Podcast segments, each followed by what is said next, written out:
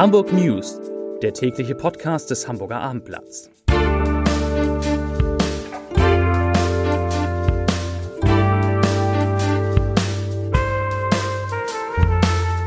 Hallo, moin, moin und herzlich willkommen. Mein Name ist Matthias Igen und ich verrate Ihnen, wieso bald neue Nachtzüge ab Altona fahren, weshalb auf der A23 neue Staus drohen und warum das Wetter Kapriolen schlägt. Doch zunächst der Blick auf die meistgelesenen Texte auf abendblatt.de. Auf Rang 3 Restaurant Hamburg. Hello, sympathische brasilianische Küche für Einsteiger. Auf Platz 2 Donani am Freitag. Warum nicht Nord Stream 2? Und auf Platz 1 die Kolumne Das Chaos bei der Bahn ist unerträglich geworden. Hier die Meldung des Tages. Die Deutsche Bahn ist 2016 aus dem Geschäft mit Nachtzügen ausgestiegen. Die österreichischen Bundesbahn ÖBB hingegen wollen das Angebot nun massiv ausweiten. In Altona präsentierte sie den modernisierten Liegewagen Komfort. Er soll das Reisen komfortabler machen und fortan in immer mehr Zügen von und nach Hamburg zum Einsatz kommen. Bis 2026 wollen wir die Zahl der Nightjet-Reisenden auf jährlich drei Millionen verdoppelt haben – sagte ÖBB-Vorständin Sabine Stock. Dabei ist es nicht nur wichtig, neue Destinationen in unser europäisches Nachtzugnetz aufzunehmen, sondern auch moderne und bequeme Züge anzubieten. Sie verwies darauf, dass bei normaler Auslastung der Nachtzüge im Vergleich zum Flugzeug nur ein Fünfzigstel Kohlendioxid pro Passagier anfällt. Bislang verbindet die ÖBB die Hansestadt mit Innsbruck und Wien. Die bestehende Verbindung nach Zürich wird ausgebaut. Anfang September setzt die schwedische Staatsbahn eine tägliche Nachtzugverbindung von und nach Stockholm auf die Schiene. Auf der A23 im Nordwesten Hamburgs haben heute umfangreiche Bauarbeiten begonnen. Bis zum 21. Juli wird zwischen dem Dreieck Hamburg Nordwest und der Anschlussstelle Halstenbeck-Krupunder nur ein Fahrstreifen zur Verfügung stehen, sagte der Sprecher der Autobahn GmbH Nord Christian Merl. Dann soll der Verkehr in Richtung Heide wieder zweispurig rollen, während den Autofahrern in Richtung Hamburg Zentrum nur eine Spur bleibt. Diese Verkehrsführung soll verhindern, dass sich der Verkehr auf die A7 zurückstaut. Am Montag gab es zunächst keine größeren Behinderungen.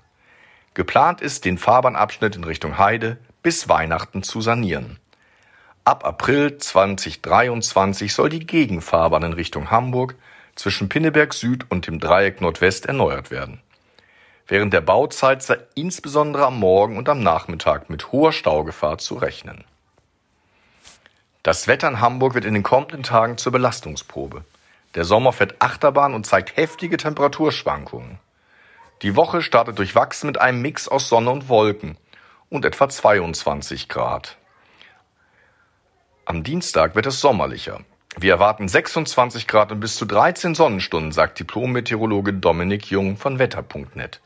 Noch wärmer soll es dann am Mittwoch mit 27 Grad werden. Am Donnerstag fallen die Temperaturen in Hamburg auf 21 Grad zurück.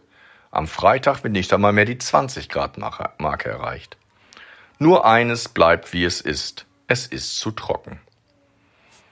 Heute Mittag ist in Poppenbüttel eine Radfahrerin bei einem Abbiegeunfall ums Leben gekommen.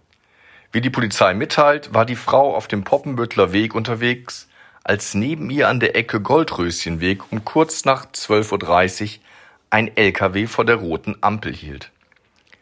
Als die Ampel auf grün sprang, fuhr der 52-jährige Fahrer an und bog nach rechts in den Goldröschenweg ein.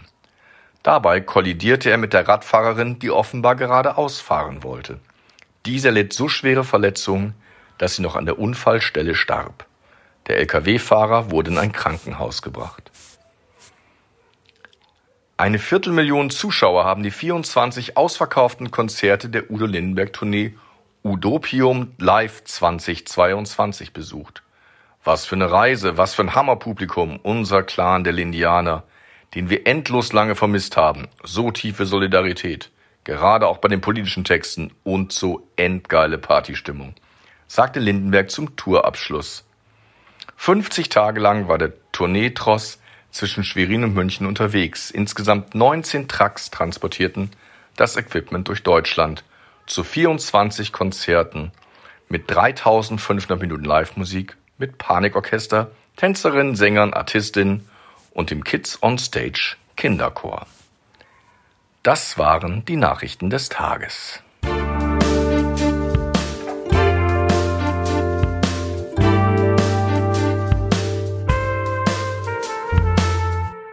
Weitere Podcasts vom Hamburger Abendblatt finden Sie auf abendblatt.de slash podcast.